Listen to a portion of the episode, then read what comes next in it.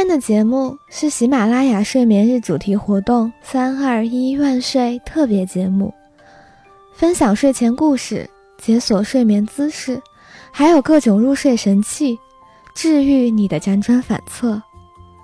上喜马拉雅听播客，和有趣的灵魂说晚安。关注“没理想编辑部”，并在今天的节目下评论，即有机会赢得万岁大礼包。我们将于三月二十三日十九点前在评论区抽取一位幸运听众，奖品由喜马播客圈统一发放，获奖后会私信告知奖品领取方式。接下来听节目吧。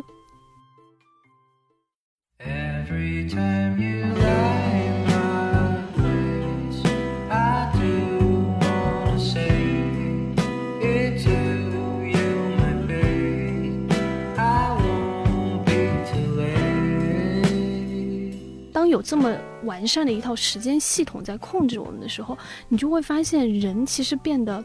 越来越机器化。我们说的就是今天这个社会之下，因为。各种系统机制，然后每个人工作的都像一个机器一样，然后我们就越来越就失去就属于人本身的那种属性，好像要求你不断的降低你的情感，不断的让你自己活得像一个机械化的一个机器一样，你必须到某个点怎么样运作等等都帮你安排好了。睡眠是没有效率的，它因此就变得说人们去想要消灭它。嗯，但它其实它的重要性也就在于它的这种抵抗性。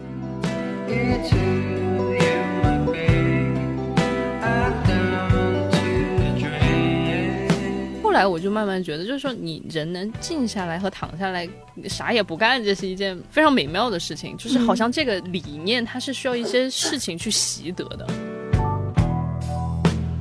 世界上只有两件事情是你自律能达到好的效果的，一个是健身，然后一个是涂身体乳，其他的是没有直接联系的。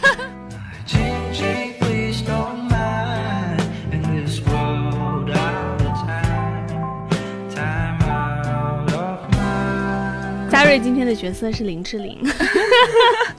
因为他只坐在那个椅子的三分之一，为了让自己保持清醒，不然洛洛就睡着了。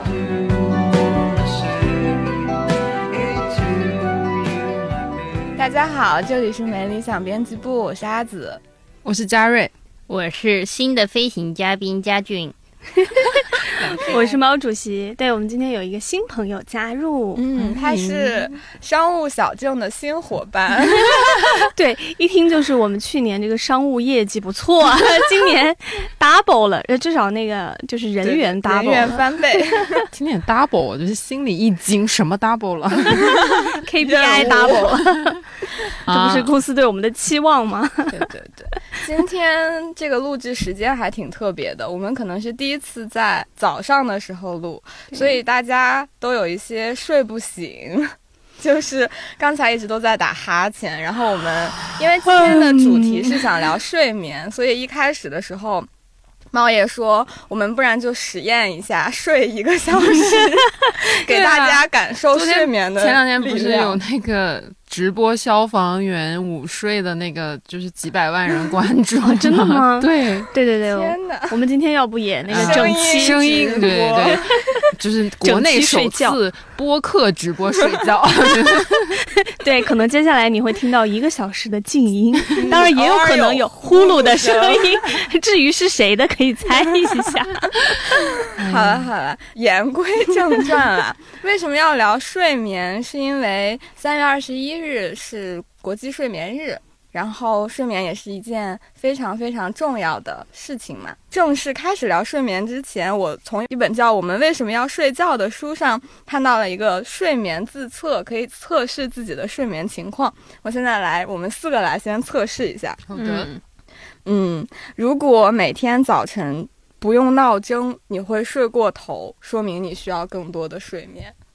不用闹钟会睡过头吗？我会，我也会，我看情况。哦，对，我一定要说一下，因为我经常跟嘉瑞一起出差嘛，我觉得嘉瑞是一个不需要太多睡眠的人。这个人我觉得就是他是那种很自觉，就是晚上对也没有睡得很早的，但是他早上会起得很早。你是怎么做到的？那你处在一件事情之中的时候，你也睡不踏实啊。但是你就是好准，就是你起的那个时间，就是挺让我惊讶的，而且你会特别自觉的醒。虽然也是有闹钟，但是我觉得他会，我第一次见到就是一个人会在第一声闹钟响后就醒就起了，我是那种大概要摁三次才，哎呀，我的妈呀，然后就时间，而且我会就是。摁完一次之后，我就觉得，嗯，我可以再睡五分钟，然后一睁眼就是半个小时的那种。天呐，没有出差是一个硬，是一个工作状态，就它跟你在家和平时上班不大一样。对我来说不大一样，就出差的时候我是二十四 小时我都觉得在工作。所以每次我跟他出差，因为我一般跟他住一屋嘛，然后 每次我睡前我的压力就会很大，我就想完了完了完了，第二天嘉瑞要这个六点半七点就醒了，然后我要怎么办？我要我要不要起呢？但是 没有啊，其实早起也是为了说我先去洗漱，你可以多睡一会儿啊。但是你知道吗？就是会醒了对我就会我会醒，然后不是我前一天晚上我就会想，那我是不是也应该起得早一点，不要那个 完了完了，还没有想到会造成这种压力。但其实有人早起真的会把洗漱的时间岔开，还挺好的，嗯就不用两个人都睡懒觉，还要争抢谁后后面比较嗯那个醒来。好，第二个自测是。如果早上起床后，你能在十点或十一点再次入睡，说明你睡眠的长度和质量很可能有问题。可能早上十点还没起来吧。我们的那个工作时间比较晚，我们其实十点半开始上班，所以十点就是基本上是一个大家还刚起床 不久的状态。哎呦哦我每天 我就说吧，因为嘉瑞是就是经常他早上给我发微信的时候，我那个时候还在睡眠当中，然后呢，我就经常在想，我说我天哪，嘉瑞到底在家都几点起？因为他是会早上起来做饭的那种，嗯，拌凉菜，我们上次说对对对，所以我觉得他应该是我们这儿应该是早起最规律的吧。因为我早上很磨叽，就我真的过于磨叽了，我很想改，但是我改不了。就是比如说早上起来弄弄猫啊，铲铲猫砂呀，然后做做饭啊，然后收拾一下、擦擦地啊什么的。然后我出门也九点半了，因为我家离得比较远嘛，我需要一个小时在路上。所以嘉瑞今天是作为睡眠榜样不 坐在这里。但是我只要周六周日在家，我可能还是七点会醒，但是我可以继续睡，一直睡，一直睡到十二点我再起来。那那个质量很差，就是你会一会儿醒一会儿睡。哦，对，嗯跟嘉瑞出差还有一点很紧张，是因为比如说，因为我们住一间房嘛，然后嘉瑞是属于那种睡眠很浅，然后呢，就是有的时候我会睡得比他晚，然后他会比较早上床，然后他睡着了，然后他一旦入睡之后，我就要开始小心翼翼，就是整个人就是，哎呀，完蛋了，千万不要，因为他睡眠真的很浅，就是那种比如说我在床上可能翻身，然后就会听到他也会翻身的那种，然后我就觉得。因为他我也问过他嘛，我说你是不是睡眠比较浅？然后他说对，然后我那之后我就特别的那个，就是但凡就是要睡，我就尽量不要翻身。请那个老板听一下，下次我们出差可以开两安排。对，我们看第三个自测问题：从起床到中午这段时间，如果你必须靠咖啡因才能高效工作，你很可能长期睡眠不足。这个都市人都是要靠咖啡因吧？没有人不喝咖啡，我们都长期睡眠不足嘛。，对，我记得我有一次早上来上班真的很困，然后喝了两杯咖啡，然后我整个人就开始那个，就是你知道吗？整个心突嘛对对，心在突突。然后我记得我当时还发了个朋友圈说，我的什么大概意思就是现代社畜的什么一大特征是血液里流的都是咖啡因。这真的。第四点是，如果你读文章时需多次重读同一句话，你也很可能缺乏足够的睡眠。这个我觉得，我以为是阅读能力。阅读理解能力的问题吧。嗯，那完蛋了，小薇老师的文章就是催眠，我真的需要反复阅读。对对对，反正这个自测就是大家也可以听来自己自测一下。总之这四条我是每一条都有踩中的。嗯，好，你们平时会熬夜吗？多晚算熬夜？十二点以后吧。哦，那每天都在熬。我是尽量十二点前会睡，除非有工作。今天呢就已经提前预告过了，嘉瑞是作为睡眠榜样坐在 对他就是那一个种健康的正常人是如何睡12觉的。点前睡，然后早上七点前一定醒的那种。天啊！没有，因为胖总每天六点四十五左右，他就会去猫砂盆。然后呢，就我住在一个开间儿嘛，就是房间还挺小的，就你一定会听到，你可能听不到。我真的听不到，我就是那种即使听到了，我也会安，就是你知道吗？潜意识里会告诉自己、啊，在做梦，在做梦，没关系，没关系。我也是不太容易被声音吵醒，所以大家都多晚睡觉呢。嘉瑞是榜样，已经说了，我是我是每天晚上非常定时的一点半睡，然后早上八点钟起。但我觉得这是这一年养成的好习惯，就是我之前 对，因为我之前看了一本书叫《那个睡眠革命》，我其实前几天还在跟你们说这个事儿，他就说其实真正好的睡眠是你睡九十分钟的倍数，然后你一星期内睡够多少个。九十分钟，你的睡眠就是 OK 的。然后，因为他说你的睡眠其实是很多个九十分钟连起来的。嗯，如果你睡在一百分钟的时候，你突然被叫醒，你会觉得很昏沉，因为你是在进入下一个深层睡眠的状态当中。所以后来我就调整了一下，我本来很想十二点钟之前睡，然后结果后来发现自己做不到，然后我又把自己的那个时间安排到一点半，然后八点钟醒过来，就刚好睡了多少个小时？天哪！嗯，这个数 六个六个半，六个半。呃，应该是睡六个小时差不多，就是一点半到七点半。哦，对，七点半醒，然后八点钟我正式从床上起来。就他还会说，就是你醒过来的时候，你不要哐的一下醒过来，让你慢慢坐起来，就是恢复一下神智。然后我发现这样真的就比较清醒一些。那样我可能会躺回去。然后，然后早上我就发现我自己也不用喝咖啡了，我现在改喝茶。嗯，对，就是我有观察到自己有一些这样子的变化，然后还有就是早上天光一亮，我自己就醒了，就基本上是不用闹钟，就把就是就会醒过来。那周末也是这样吗？周末也是这样，我现在基本上早上起来之后会看看书、吃早饭，然后给猫铲猫砂，然后出门。就是以前我还化妆，现在就觉得算了。哇，省下很多。变化。对对对，对，就这样。我们都是这样。昨天我就因为穿了裙子，所以就想说我都没看到。那怎么这么不关心人家？我就想那化个妆吧。然后雨晴就看着我说：“你今天化妆了？你为什么要化妆？你一会儿要去健身。对，这种对话经常发生。天哪！”对对对，所以猫也是几点睡呢？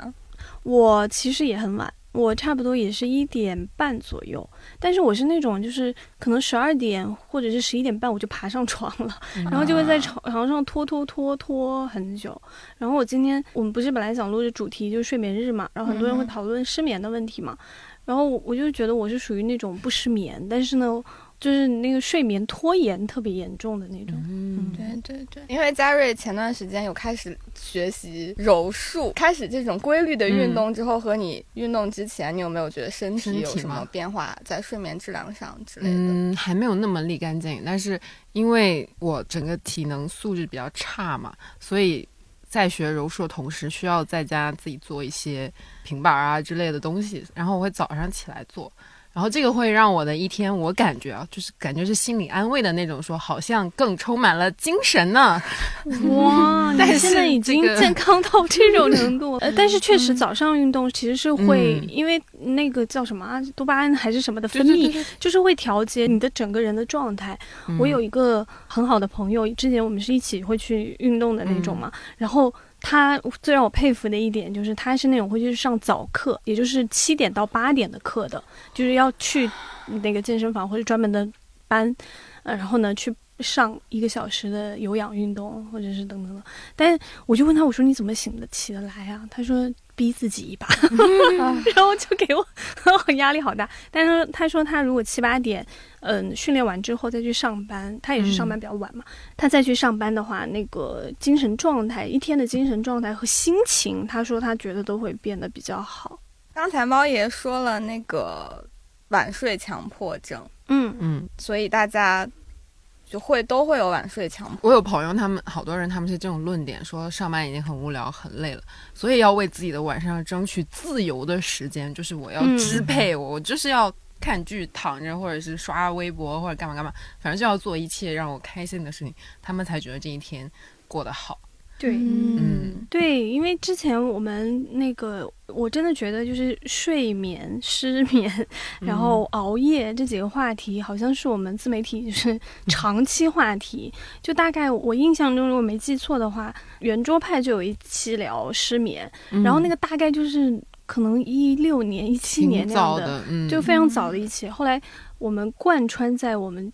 就是自媒体选题里面，就是什么熬夜啊、失眠之类的。然后有好多人，我们还做过一期征集，你记得吗？就是关于时间的那个。然后当时那一期里面说的就是这什么偷来的时间才让我成为我自己。很多人提到就是熬夜这件事情，或者说下班之后的时间，或者是晚上的时间才是属于。自己的，我记得有一个妈妈，然后分享了她的那自己的感受嘛，我就当时就啊，就有一点点心酸，对对对，就很心酸。她大概意思说十点要把孩子给哄睡着了，然后呢，她说她原来也是好像在有家庭有孩子之前也是那种就是比较规律的，但她有了孩子之后，然后有了家庭之后，她就十点然后把孩子哄睡了，再到十一点把所有的比如说家务啊或一些事情做完之后。只有十一点到一点左右这两个小时时间才是完全属于他自己的，所以他就开始推晚了他的睡眠时间，为了争取让自己觉得我还是我的那一段时间。嗯，对。但是在这一段时间里，大家做的是有效的事情吗？还是单纯就只是享受那种掌握时间的感觉？因为我自己的晚睡强迫是，我知道我要早睡。然后我也知道，我其实没干什么正事儿，我甚至也没有看书什么，就是在刷手机。但你就是一种完全像是处于失控状态一样的刷到停不下来。嗯嗯嗯，你会知道自己是失控状态，但也依然无法控制自己刷手机的手，就是把它放下的。对，这种就是其实那段时间是完全无效的，就他没有做任何有意义的事情，因为。其实刷微博的话，刷不刷的对你的生活不会有任何的影响。一两个小时睡不睡，其实就会有很大的影响。这个我倒是觉得，我其实当时是想到一个很有趣的现象，就是圆桌派里应该有聊到，就是我忘了是谁说的，大概意思就是说，那个今天我们生活在都市里面的人，尤其有了手机之后，其实很多时候你是。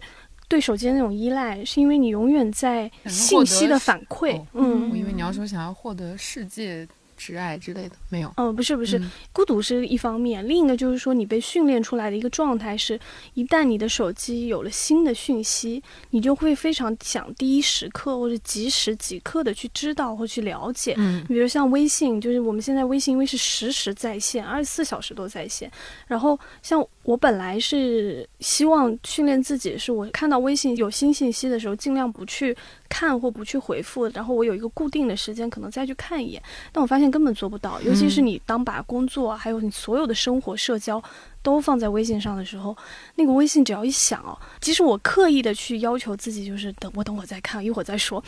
继续做其他事情的时候，我的心里都会有一个就红点，就是在那觉得说不行不行，那我还是看一眼吧，然后就会去看。后来我感觉这种。我们是被迫的形成了一种，就是对信息的一种反馈。然后呢，就你永远处在一个等信息和准备回复信息、发信息的一个状态中。这个也是我其实挺想讨论的，就是说，其实比如说像我有的时候非常羡慕我家猫，就是因为他们好像就是属于那种就随时想睡就能睡嘛。但是只有人是被规定了。你只有比如说夜晚的时间，你应该去睡觉了，或者说你什么十一点左右你就该睡了，第二天七点排毒了。对，就是这种好像各种各样的规训，让你觉得说你如果不在这个时间睡，你就是错的，然后你是有一个明确的。时间表的，就过去我们还提一个概念叫社会时钟嘛，就是虽然我们当时讲社会时钟，更多讲的是那种更更长期对人的生命，就一生中你到哪个年龄段你就应该做什么，但其实每一天也是有一个社会时钟的，比如说你晚上什么十一点要睡觉，第二天七点要起，然后八点九点要开始上班，然后就是一个非常完善的一个时钟，但其实一直以来时间这个概念是人发明的。按理来讲是没有这样的这么细的一个时间概念。然后当有这么完善的一套时间系统在控制我们的时候，你就会发现人其实变得。越来越机器化。我们说的就是今天这个社会之下，因为各种系统机制，然后每个人工作的都像一个机器一样，然后我们就越来越就失去就属于人本身的那种属性，好像要求你不断的降低你的情感，不断的让你自己活得像一个机械化的一个机器一样，你必须到某个点怎么样运作等等都帮你安排好了。然后有的时候，我我甚至就会觉得，我今天以这样的一个时间系统去生活的时候，我到底是一部机器还是一个人？这个是我经常去想，就是我们今天是不是我们不是过去有一个词叫非人化社会嘛，或者是去人化社会嘛？虽然当时是在讨论代孕这个事情嘛，但我觉得确实从各种各样角度，包括九九六啊、工作制度啊、然后时间制度啊，都在让我们好像 我自己会有的时候会焦虑，就是在。我真的好像一个机器啊！但是熬夜的那段时间，终于让我觉得啊，我好像还是个人。所以其实它不是说这个时间你做了有效还是没效的事情，就是你在这个时间你可以安排你自己，不管做的是，就是你在高效的学习英语也好，还是你看了一个就是肥皂剧也好，就是你安排这段时间本身。就让自己感觉像是活着。就是如果我真的在这段时间里面再看一些很有效率的东西，我可能有的时候会有一点生气。就是我分享一下，就是我之前在快要睡觉的时间，就是打开了某个 app，我当时就是想随便刷刷，然后就睡了。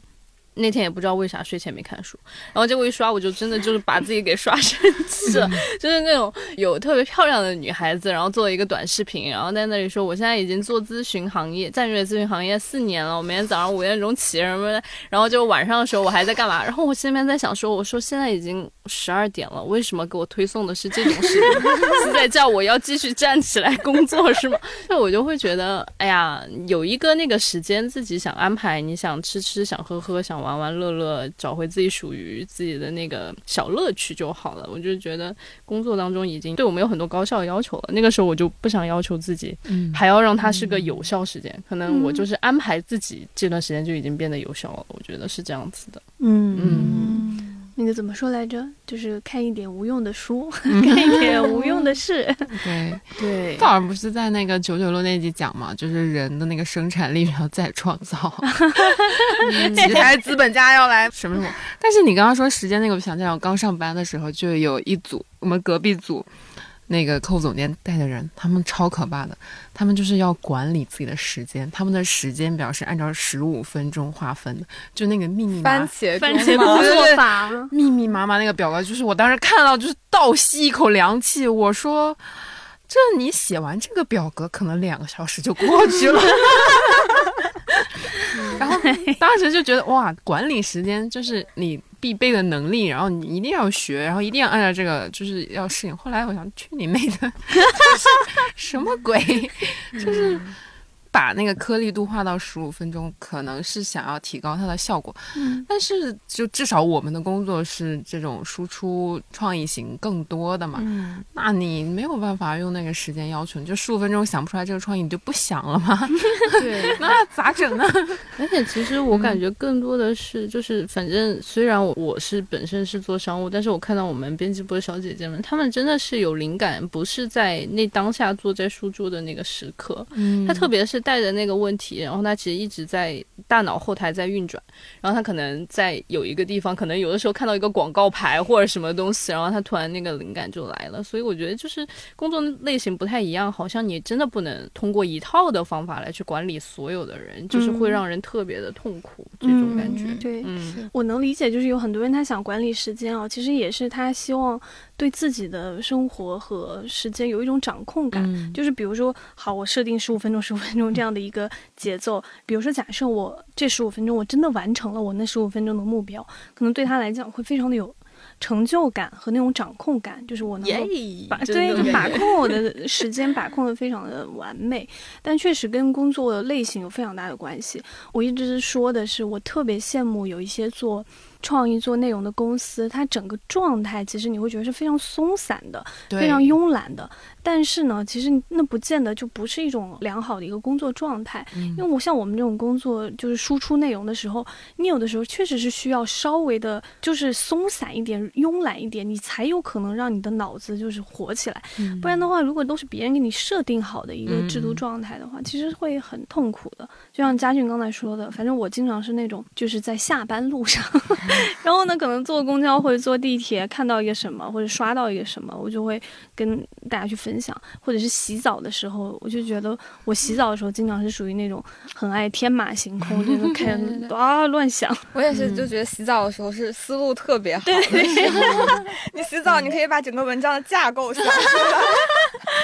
对，有的时候带着问题入睡，其实会在梦里面突然有人递给你答案。对，但是如果带着问题入睡，你会睡不好。我会，我就会不停的想，然后早晨在半梦半醒之间就在想那个问题好像有了答案，然后你起来，嗯，我的答案在哪？在梦里，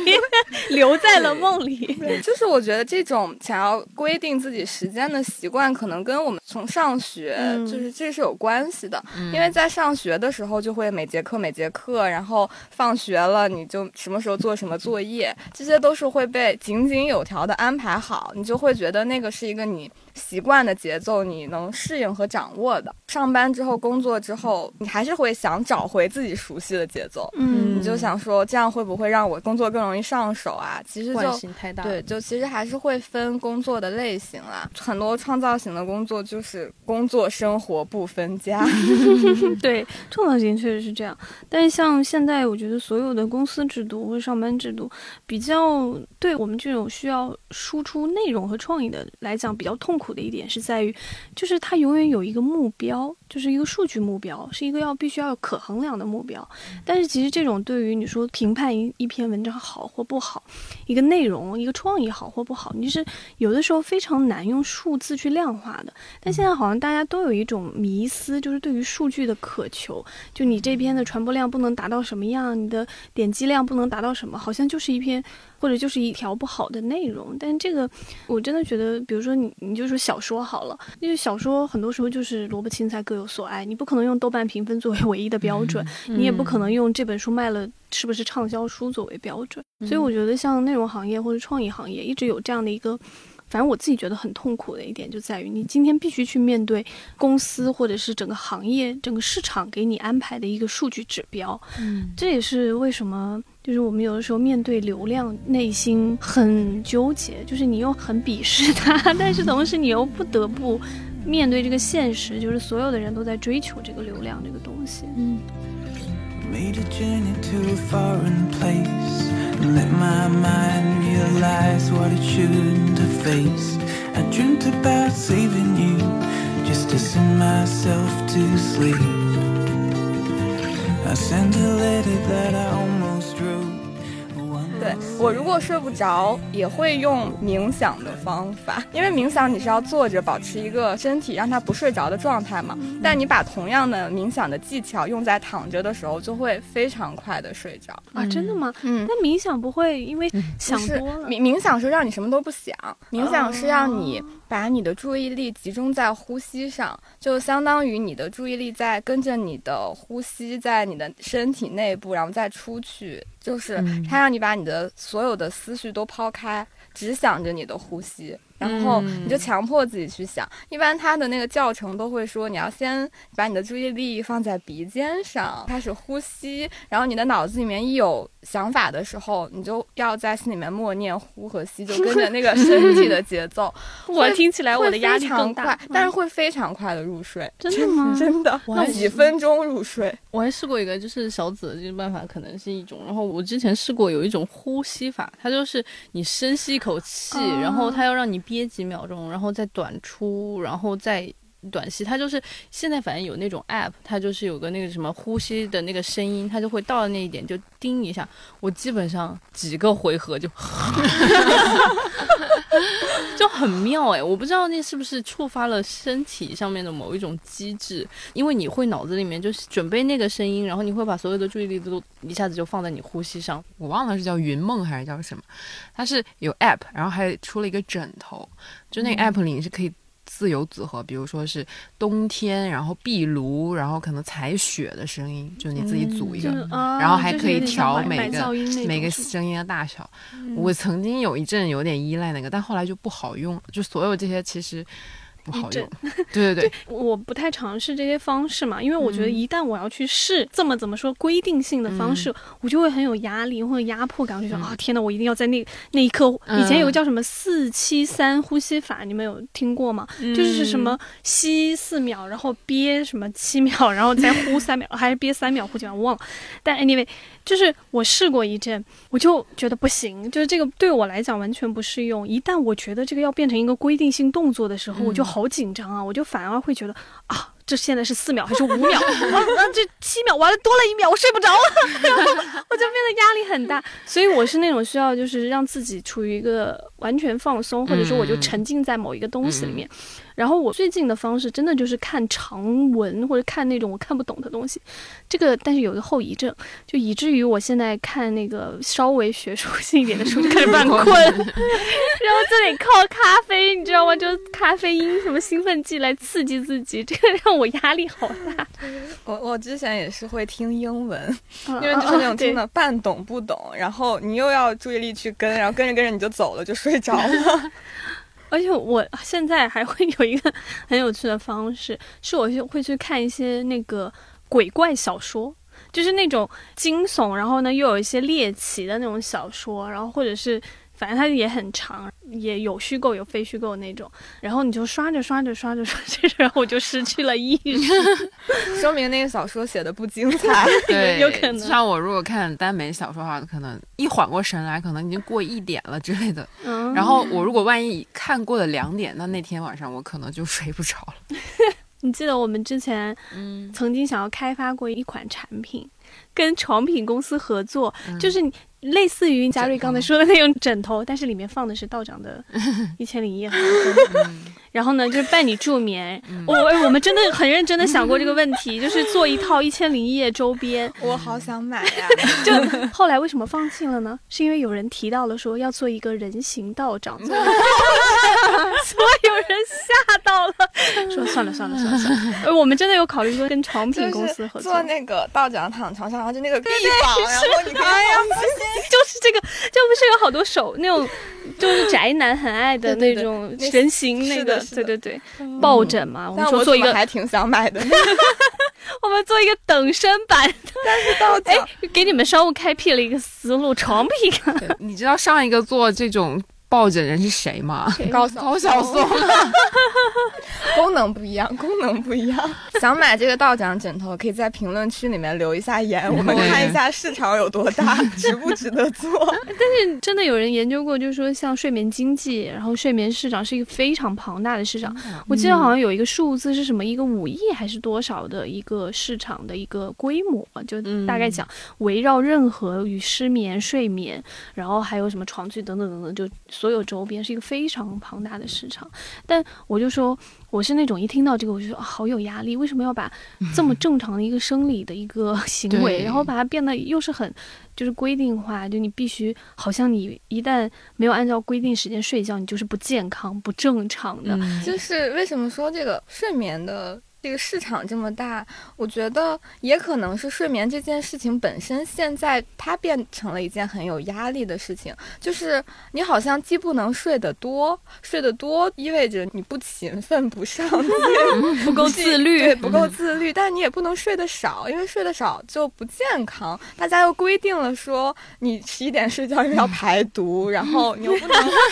就是你熬夜，听上去也是一个非常堕落的事情，但是你又没有办法，就是一边要熬，一边又觉得自己很堕落，但是又想要堕落下去的这种矛盾的心态，就会让睡眠这件很自然的事情变得非常充满了条条框框。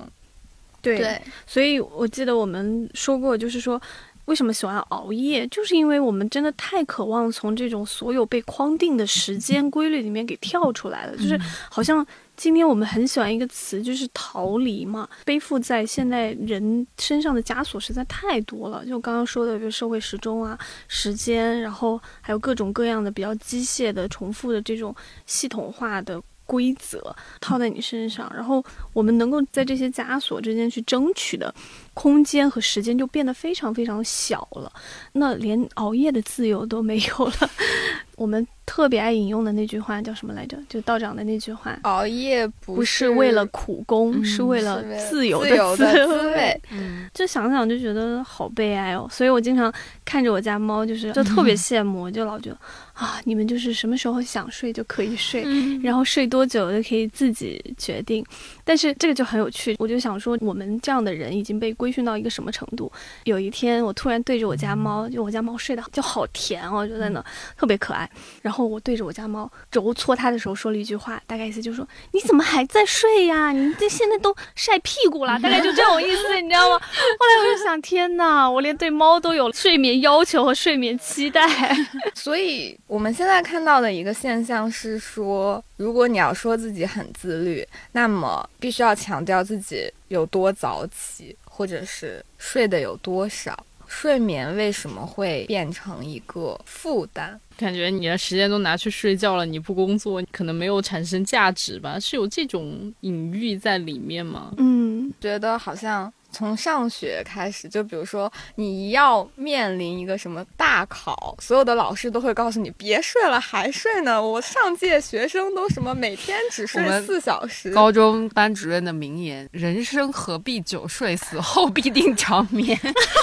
每天跟我们讲这句话，就是因为高中很累嘛，有些上课睡觉的现象，他就会讲这个话。然后还有比如红牛的广告，比如他们在巴厘岛的便利店里就说：“你不是来这里睡觉的。”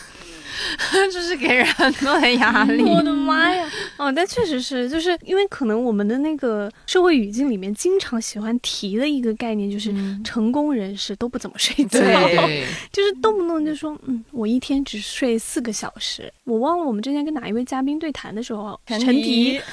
当时他说那个的时候，我就好超能力，嗯，他说如果他希望能够拥有一个超能力，是可以不睡觉。嗯，但我确实跟一个就是呃也是创业的一个比较成功，做了一家互联网公司的一个 CEO，然后呢那个创始人他聊过，然后他也是一直觉得说睡眠是人一个很无奈的一个生理行为，就是在他，你知道他当时是怎么跟我说这个的吗？他的形容是他觉得每天的人的睡眠啊。就跟人死了一样，他自己的定义中，他觉得睡眠和死亡是同样的状态，就是你那一刻会失去意识，然后 anyway 吧，反正这是他一个想法。那时候少不更事，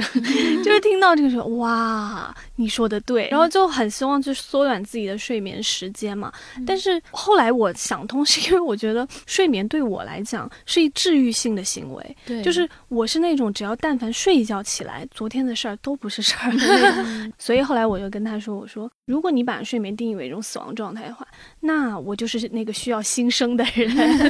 就是哇，那这样一想的话，我就每天都能有一个新生。而且我觉得睡一觉之后，真的就会，反正至少我吧，我会把很多事情就觉得。”它就不再是事儿了，或者说我会舒缓过来，所以我是那种假设我经历一个非常大的痛苦或者是焦虑等等，我就很喜欢去睡觉，然后以至于我现在会有一种生理性的反应，就是一旦遇到大事儿你就开始困。对对，真的就是一旦我觉得我非常的烦躁或者非常需要做一个什么样的一个判断的时候，我就会特别 想去睡觉，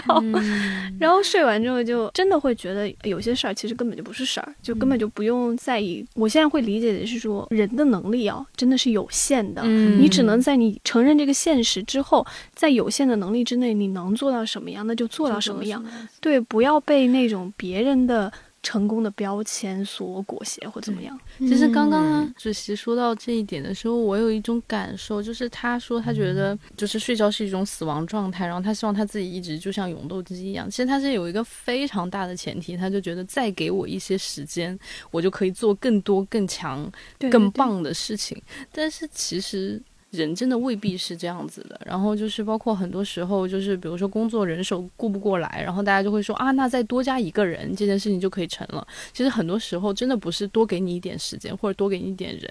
这个事情就可以被解决的。就是就是像毛主席刚刚说的，他人是有那个极限状态的，然后很多时候其实是需要一个叫复原的时间，然后你才能够迸发出更多的创造力。所以真的不是说你一天二十四个小时，然后你都在工作，你就可以产出，就是非常的高效。我觉得就是很多说自己睡眠少的人，他是还是有这个大的预设前提在，就是说我的二十四个小时我可以一直保持这种高效，然后时间是我能够跑过别人的，因为时间对人来说是最最最公平的东西。嗯然后就是他们就会觉得大家的能力线其实都到一个份儿上的时候，我如果能多几个小时比你的话，那我就比你更强。尤其是在这种高速竞争的这种状态当中，大家都觉得能力，你说有能有多差，能走到那份儿上的人可能都差不多了，所以大家就会着吧，就是说，那我为什么还比他差那么一点点？那是不是我时间再多一点，我就会比他更厉害？我觉得会有这种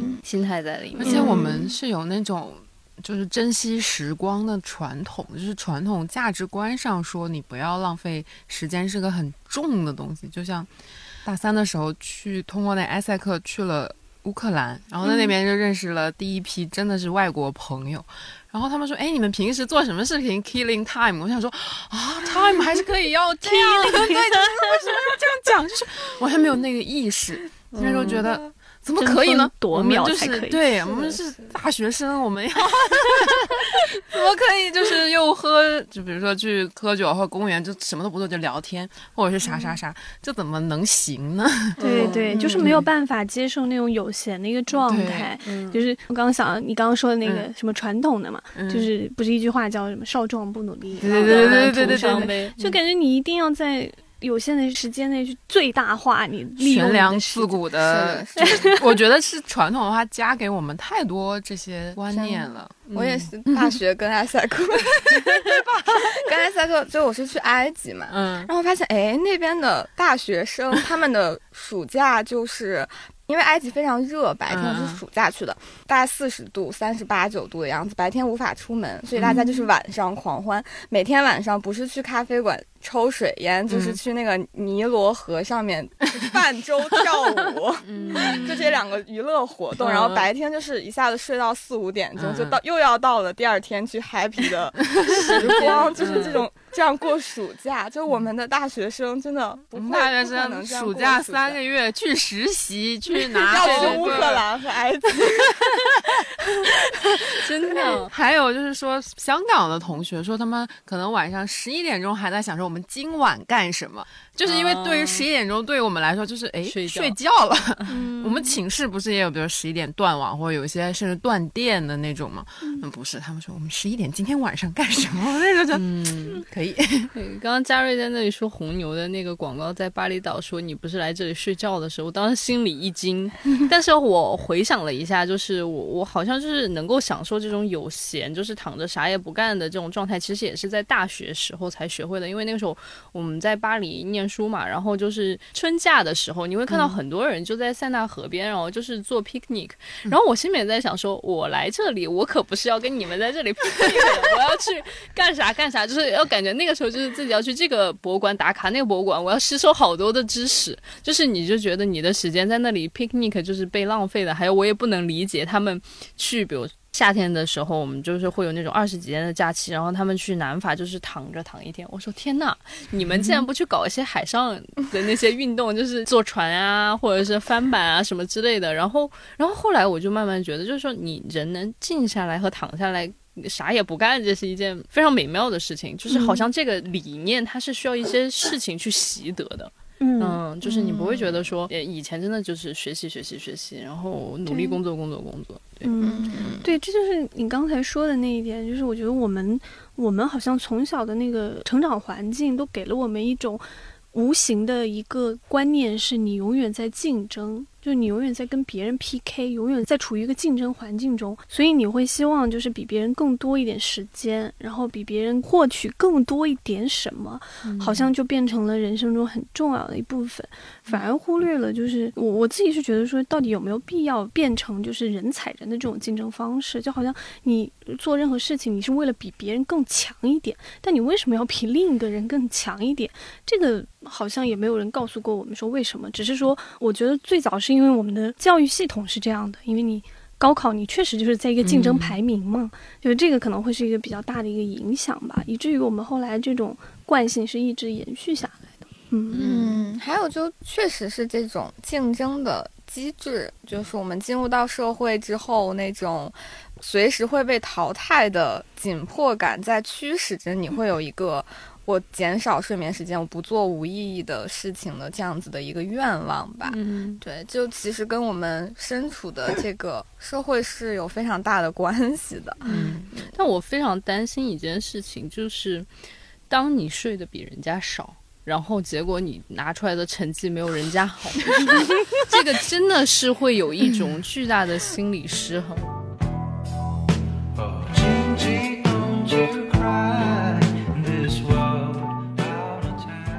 于竞争这个，最近不是在看那个《下沉年代》嘛？嗯。然后《下沉年代》就是家俊也看了嘛？你还记得彼得蒂尔那一篇里面他怎么嗯。去说关于竞争吗？有没有人知道彼得蒂尔是谁呀、就是写那 PayPal 个 PayPal 的创始人，对对对，啊写了《从零到一》那本书，然后哦，后来他好像跟马斯克一起做是的是的 PayPal，是的。嗯，嗯，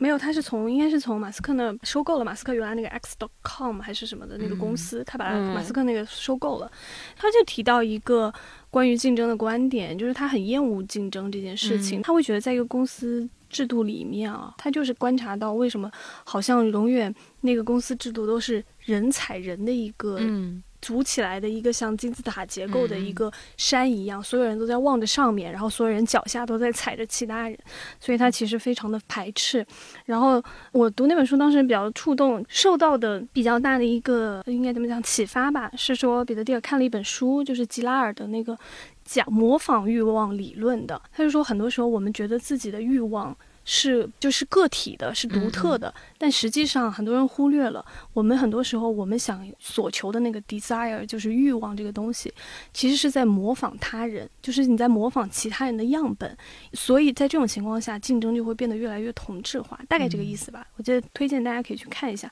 那里面不仅是彼得蒂尔那一章讲到了关于竞争这个问题，然后包括像。美国人民真的好难记，